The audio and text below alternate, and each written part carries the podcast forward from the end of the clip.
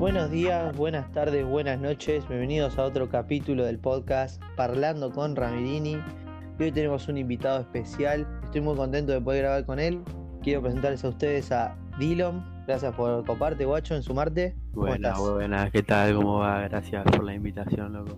Bien ahí, amigo. Eh, estamos acá, como siempre digo, una charlita para bajarnos unas datas, hablar un poco. Y vemos qué va saliendo también. Es también medio a, a lo que pinte hablar. No, no tengo muchas cosas tampoco, es Pero nunca. freestyle, ¿no? Un poquito de freestyle de las preguntas, ¿viste? Lo que también todo.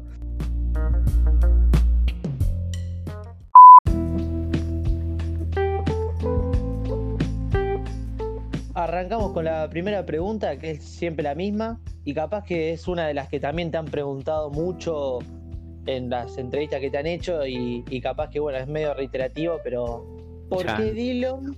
¿Tú por qué tu AKA?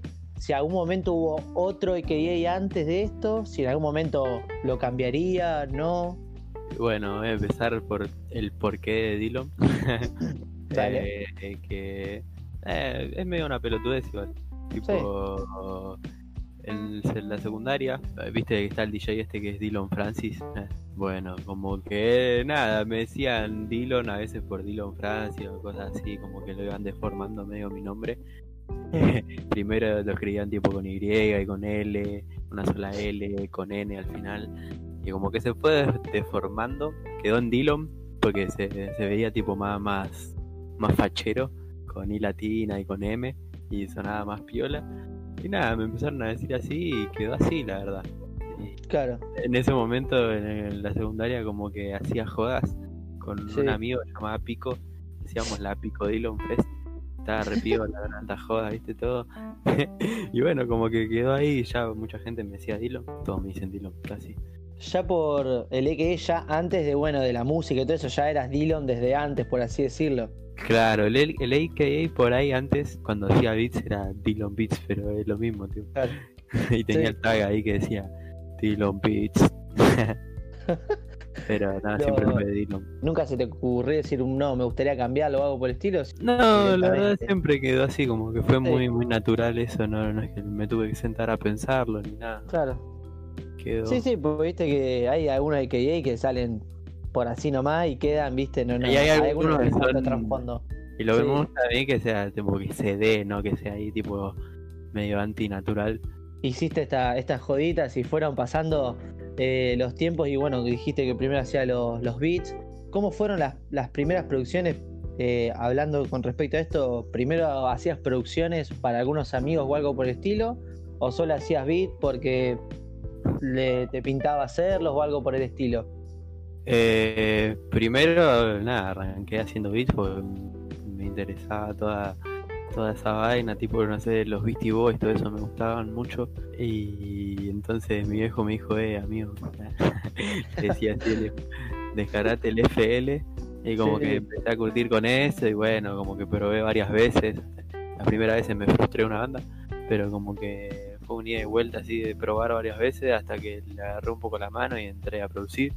Y no, en ese momento tipo no conocía a nadie, así que como que lo haga. Se fue dando que fui conociendo gente así, medio en- que hacía lo mismo que yo en esa época, que era, no sé, 2014, 2015, que no, no había toda una movida, viste, lo, lo que hay ahora.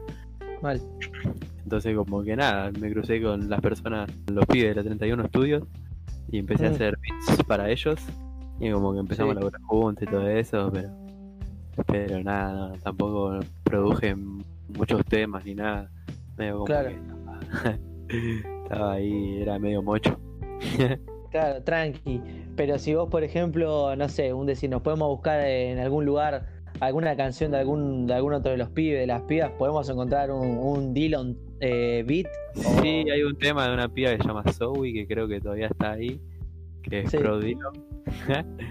Después en mi SoundCloud también hay beats que saqué un par que estaban en privado, lo, lo puse público, porque lo estaba escuchando y dije, "Eh, esto está bueno. Eh, Y sí, creo que hay alguno del MH por ahí, por ahí, pero no, no, no hay mucho, la verdad.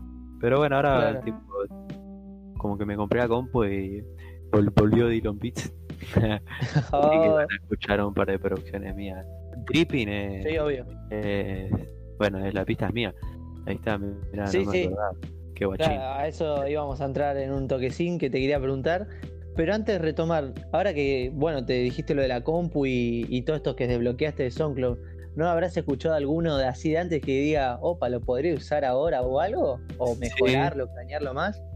Sí, sí, sí, sí, muchos beats que estuve rescatando de una compu vieja que tengo ahí. Hoy justo estuve todo el día con un beat de una compu vieja que estaba repiola, pero yo en ese momento como que no tenía ni idea de mezcla, ¿viste? De nada. Claro.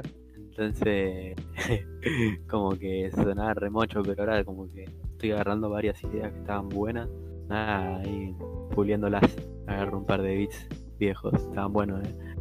La idea estaba buena, ¿viste? Pero no los hacía sonar bien. Tranqui, igual como ahora, como si vos te fuiste curtiendo, encima capaz tenés algunos más conocidos y eso que te den una mano. Claro. nuevo también ahí. que desbloqueé. Claro. Y bueno, y como justo me decías vos, quería preguntarte justamente eso de tus primeras producciones, obviamente también a vos mismo, como decías ahí recién.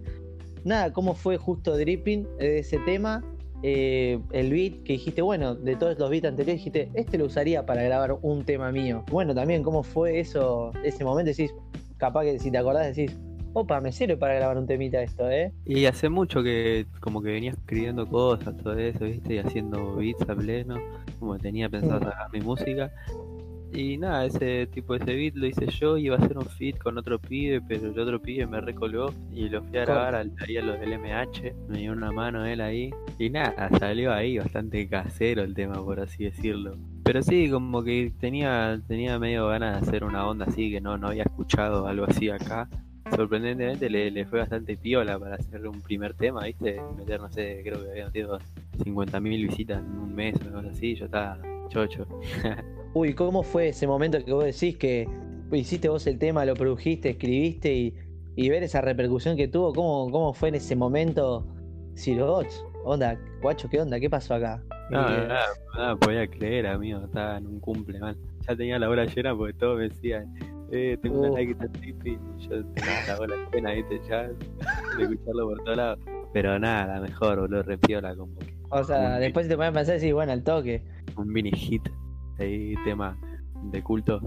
Después, a partir de Dripping, y, bueno, obviamente fuiste haciendo muchos más temas, ¿cómo se fue dando también, además de, bueno, ir vos como eh, mejorando como artista y todo, cómo fue la, la unión con Quentin y, y muere. Capaz que hay algún tema que me esté saltando con alguna una colaboración que hayas hecho. Pero cómo fue más que nada esa unión que fue capaz lo que, bueno, se fue sin darte cuenta en ese momento, formar lo que se está, lo que se formó ahora. Y yo en ese momento con Quentin, tipo Quentin y todos los pibes de la TV, como mm. que yo los conocía por Instagram. Yo en ese momento como que estaba en un momento de la carrera en el que estaba medio solapa. Obvio. Entonces como nada, estaba medio solo, estaba medio tirado ahí, como que no, no encontraba a nadie que, haga algo como lo que yo quería hacer, ¿viste? Claro. Y como que veía a estos pibes que estaban haciendo cosas piola y todo eso, y decía, uh, richeta, y ya tenían todo el grupo formado, todo. Tipo, era como un grupo medio cerrado, medio que se hacían los lindos, todo. Entonces yo quería medio como que ahí meterme, hacerme amigo, a ver qué onda, tipo, acéptenme en su grupo. Y nada, creo que tocaron una fecha que organizamos nosotros y yo le hice de DJ a ellos. No sé, yo iba a todas las fechas que tocaban, todo como que medio que empezaba a curtir con los pi, los conocía claro. ahí, hablábamos por ahí. Y nos juntábamos un par de veces, todo. Yo ya había sacado dripping. Y bueno, no sé, se fue dando así que nos empezamos a juntar más. Después le dije a Quentin, eh, sale el fit. Mira, tengo un tema, le dije, está piola, así que podemos hacer fit. Mm. Y bueno, así salió Super Glue. Claro. Y bueno, el resto su historia. Ah. Finalmente me dejaron ingresar a la TV. y él muere. Eh, él muere como que fue más por afuera, como que él no, no estaba tanto en, la misma movida que nosotros. O sea, sí, pero como que no, no lo conocí eh, junto a los chicos de la TV. Claro como que veíamos también que estaba medio en la misma. Y me acuerdo que me gustaba lo que estaba haciendo y dije, uh, este bacho la va a repegar, voy a hablarle para hacer un fit antes de que la recontrapegue y se me vaya de las manos. Entonces nada, le hablé, ya habíamos tocado en dos fechas juntos, una cosa así, para hacer un fit y nada, mejor, hicimos casi pegado. Y creo que en esas, esas dos semanas o en ese mes hicimos casi pegado ASAP y Kelly, tipo todo de una. Pero de los temas salieron cada uno, no sé, con seis meses de diferencia cada uno más o menos. Pero los temas tipo se grabaron en dos semanas, una, un mes, esos tres temas. Mira, data eso, data. Sí, creo que si no me equivoco con ASAP, como que ya habían dicho como que cuando lo grabaron, recuerdo, no sé si fuiste vos o el muere, como que el tema ya se había grabado hace un montón. Sí, que no es... también, creo que claro. antes que ASAP. Y, y, bueno, ¿y cómo fue también el eh, que fuiste contando cómo se dio con cada uno y eso, pero también que lo nombró Rama en su podcast? Eh, también cómo fue, creo que también con la unión con Rama eh, y ustedes con Muere y los chicos de la TVB, también cómo fue que elegiste, como él decía, trabajar con él y no con, por ejemplo, otros, otros managers que tienen mucho más contactos capaz o algo así. ¿Cómo, cómo lo veías vos capaz en ese momento? En ese momento, cuando estaba medio solo, como que tenía un manager ahí que medio que hacía cualquiera. como que nada, pintó buscar otro, laburar con otra gente, ¿viste? Moverme por otro ámbito, todo. Y en ese momento, como ya habíamos pegado un millón, ahí estábamos tocando en un par de lugares, todo, eh, como que había mucha gente mirando a ver qué onda. Eh, claro. Mucha gente tipo, che, ¿qué onda? ¿Tenés manager? Esto que lo otro, ¿viste? Bueno, la típica, se te acercan todos ahí. sí, sí, sí. Como que en esa semana que no tuvimos manager, yo con los pibes de la TV, como que me encargué de organizar así varias reuniones con gente bastante picante, me había hablado así de la, de la, escena que ya tenía mucha experiencia. Pero no sé, yo lo, lo, había visto a Rama, que era el manager de Muere, y como que era un pibe tranquilo, se manejaban piola ellos, ¿viste? Como que era lo más tranca entre amigos. Y tuvimos la, la reunión con Rama.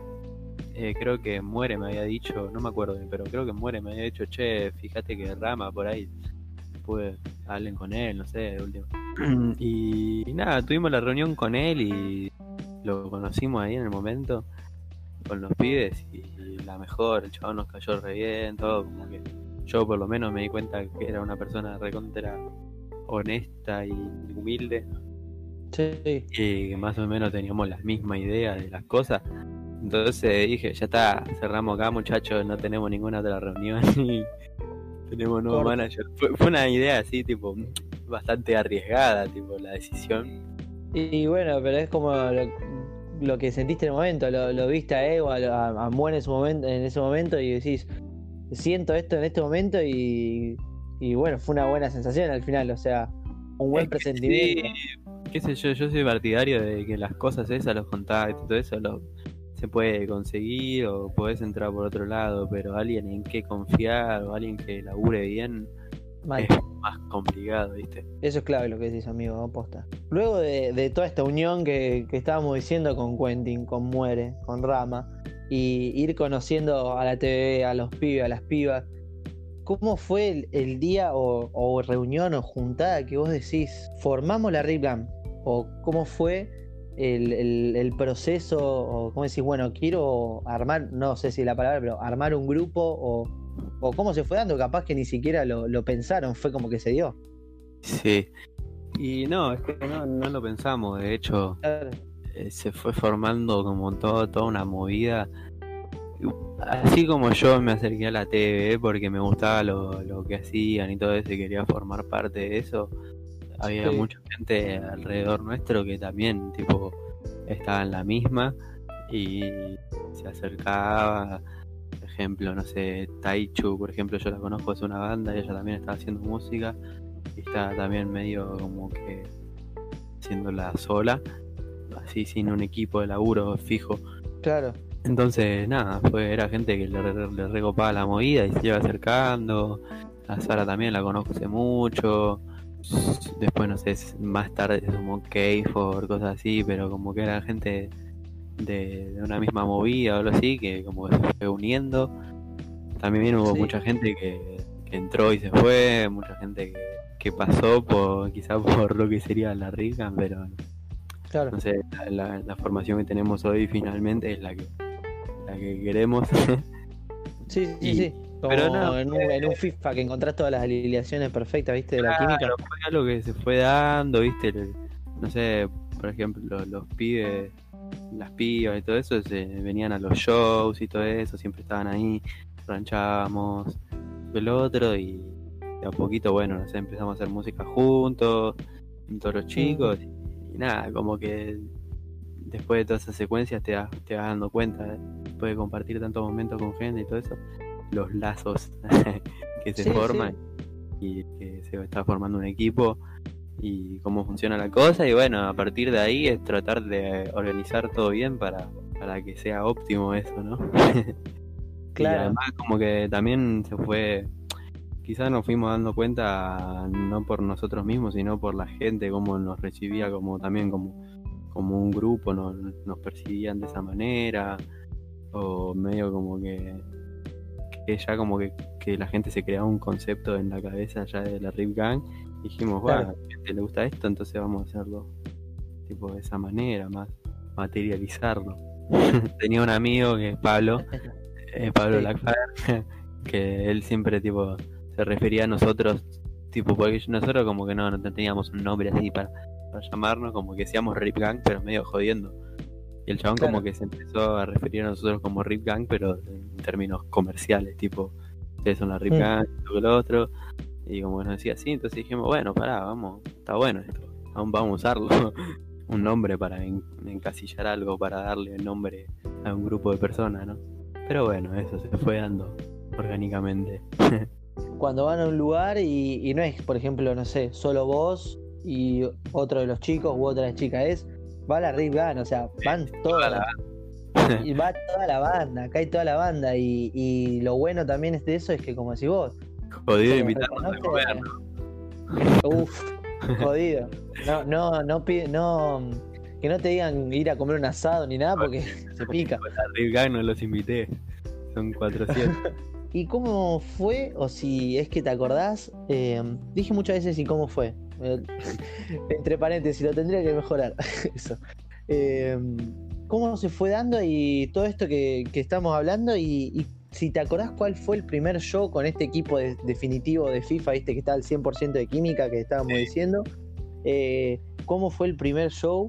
O algo que diga, listo, vamos a Rip Gam. Vamos todos y todas, o sea, vamos. Y yo creo que el primer show que nos contrataron a todos, el equipo que estamos ahora como Rip Gang, fue el de LNG, la nueva mm. generación en, Córdoba. Ese estuvo bueno, viajamos a Córdoba todos como equipo y tocamos todos. Eh, como que fue un set compartido entre todos y eso estuvo re piola. Pero sí, yo creo que fue esa vez la primera vez. Después hubo veces que no sé, o tocábamos yo y caía toda la banda, tocábamos yo, tocábamos yo, la TV, la TV, yo. Eh, no sé, tocaba el Muere y yo, o quizás tocaban las pibas y caíamos todos también, pero esa fue como la vez que nos presentamos todos juntos. Sí, sí. Pero eso también está bueno que decís que, por ejemplo, tocaba uno o dos y o las chicas y se iban a bancar entre todos y, no, al final hacernos el aguante entre todos. Claro. que al final de la movida terminás capaz cantando un tema vos también, ya que estás ahí, viste. Por ahí regé, ahí estoy medio mamado. Sí, sí. Así, corte, ya fue. Nada, igual ahora no tanto, pero antes por ahí sí. Qué bueno, guacho, así me gusta mucho eso de, del concepto, como si vos de Ringan, que está bien que es para encasillar a ciertas personas, pero sabés que cuando eh, toca la Rip Gun, sabés que van todos y, y, que tocan todos, que cantan todos, eh, y todas, y, que todos se saben los temas de todos y todas, ¿entendés? También, no es que, ah, toca él, no, ya fue. No, no, se viven todos los temas, me parece, porque yo vine, yo fui al de Mar del Plata. Ah, y... ya, al de Mar del ese estuvo bien piola encima. Ese estuvo piola. Eh, buen show. Y te cuento también, ya que estoy en la misma secuencia a Rama, yo fui solo en plan de, de bueno, voy, me tomo un trago y, y chill, me quedo ahí mirando. No, las bolas. Bien pedo en el pogo, se rompieron unos pares. Sí, que sí. Yo zafé. pero, pero sí, sí, es como que, y como decís vos, los temas, los temas, pues, los sabía todos, de todos, ¿entendés? Y está buenísimo eso también. Ah, eso está re piola, sí, No, la verdad que re piola que encima que la gente ya lo tenga tan instaurado así como el concepto de Kang, eso también está muy cheto. Y es complicado de que salga algo así naturalmente, ¿viste? Y que no te lo quiera implantar, no sé, una discográfica o, no sé, los BTS. Sí, sí, sí. y además, bueno, de, todo esto que se fue dando en 2019 y, los, y el principio del 2020 y, y, bueno, con toda esta situación que está pasando ahora de, de las cuarentenas, todo eso, eh, hubo igual varios proyectos que se están craneando para futuro. No obviamente spoilearlos, pero pensar que para futuro se vienen cosas muy buenas, eh, tanto en lo personal para vos como para el grupo. De eso ni hablar, boludo. Hay unas cosas que no puedo contar la mayoría, pero el, cambio que va a haber, el salto de calidad y Mm. de organización y a nivel producto que va a haber va a ser tremendo. Mm. y, y, nada y proyectos olvídate que hay a morir.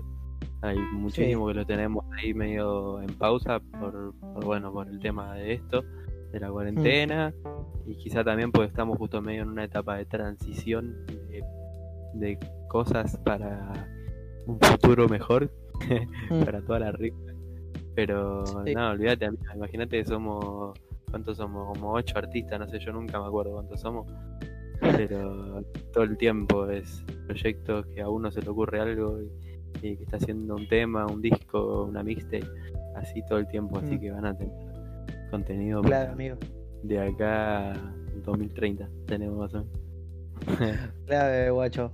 Y, y más allá de, de esos proyectos, ¿Hay algún otro proyecto personal tuyo eh, fuera de lo que es la música? ¿Algo que, que estés craneando? Obviamente contigo no es necesario que lo digas cuál proyecto, pero no sé, música, eh, bueno, música sí, lo que es que boludo.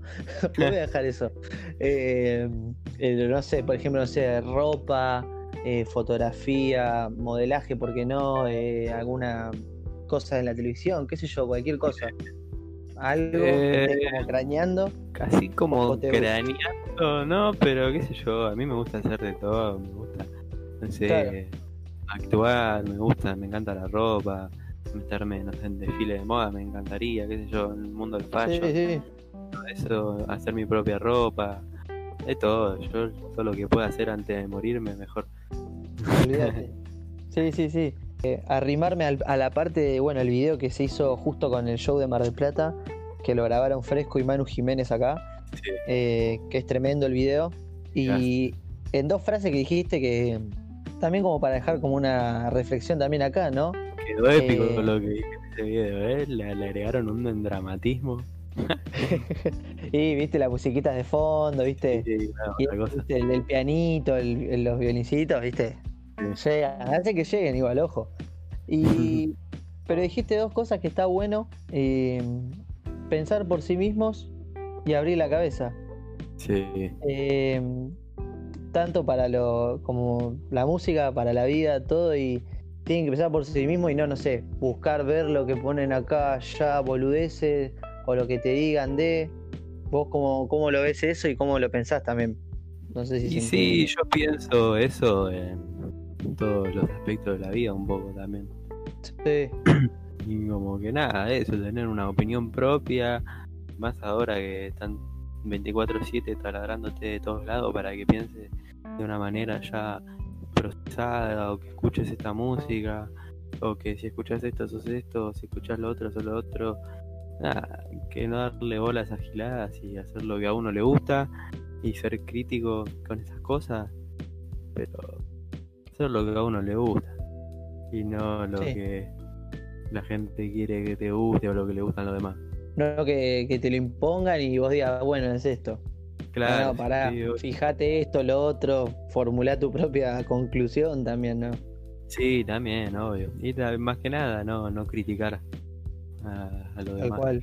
Y más allá de, de, bueno, que hablábamos anteriormente de Dripping, que por suerte tuviste ahí bastantes visualizaciones siendo el primer tema y todo, pero lo importante también que, que es como la, la constancia o el, o el no rendirte o algo así, viste, que voy a no sé, hice un tema y mi primer tema hizo todo 100 visitas nada más. Y como que ya te bajonés todo y, y vos qué pensás para, también como para dejar un mensaje tanto a los pibes, a las pibas que estén comenzando, quieran hacer, estén haciendo.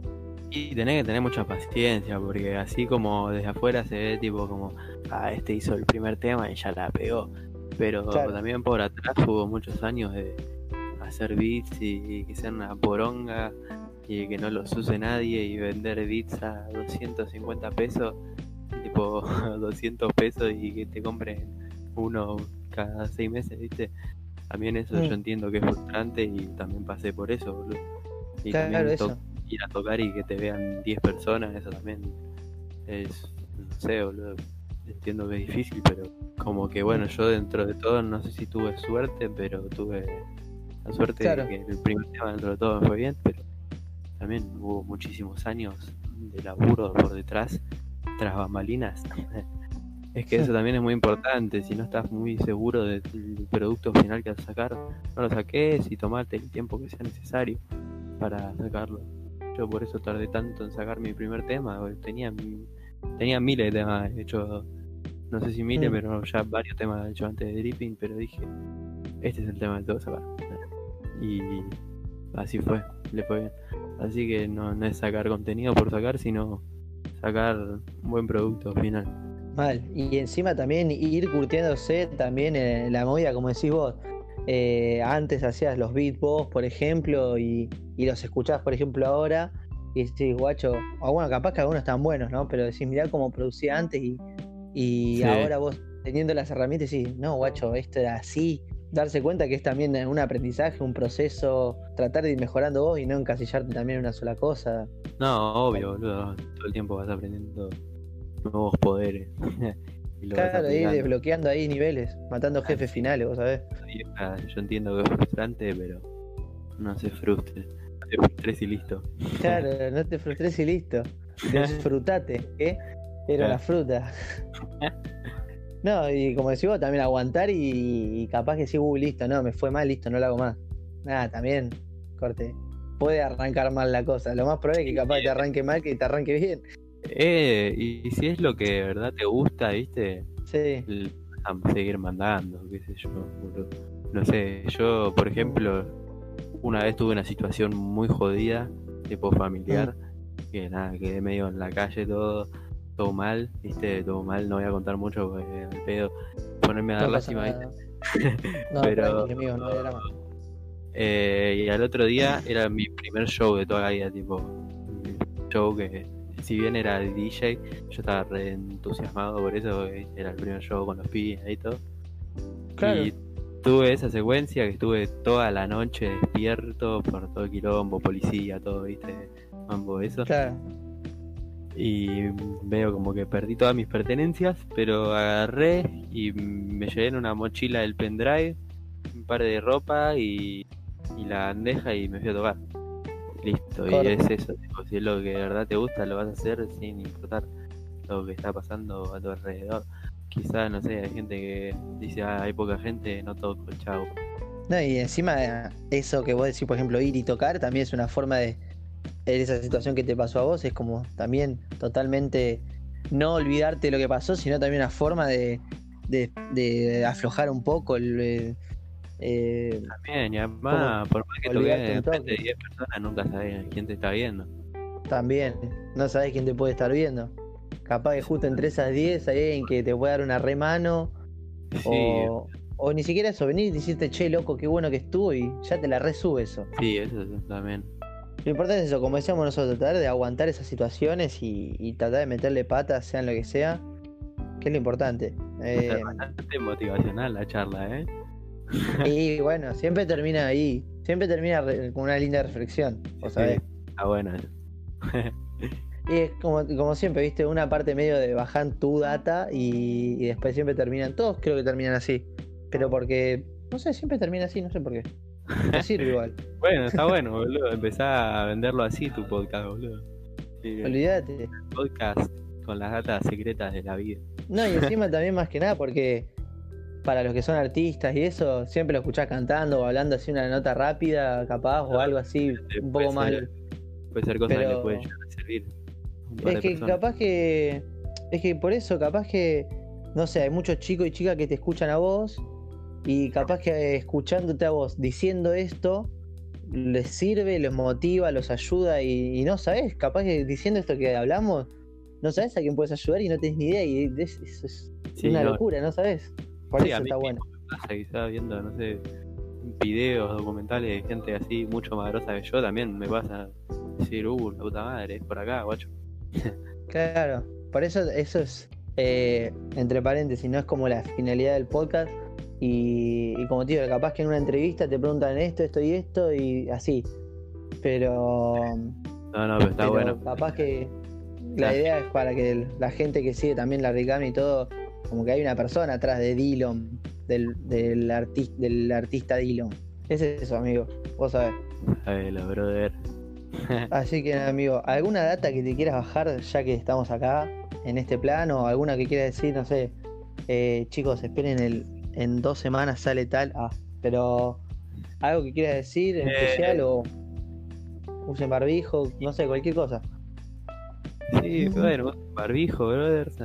Nada, estoy más que nada laburando mi disco, así que nada, bro, sean, pacientes. Algún día va a salir.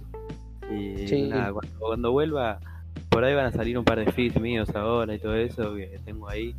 Eh, mm. Que quedaron con gente, pero nada, cuando saque mi música, de verdad, van a flipar, brothers. Así, uh, clave. La dejo picando. Claro, amigo. Guacho, muchas gracias posta por coparte. Nos vamos a quedar acá. Eh, seguramente los pibes vayan a jugar Minecraft, pero amigo, muchas gracias por sumarte, en serio te lo digo. Un placer. Gracias a vos por la invitación. Gracias a toda la gente que nos escuchó. Hablando con Ramiri, con Dylan. Gracias a todos. Eh, amigo Dylan. Ey, eh, dale, deja de copiarte el Lil boludo.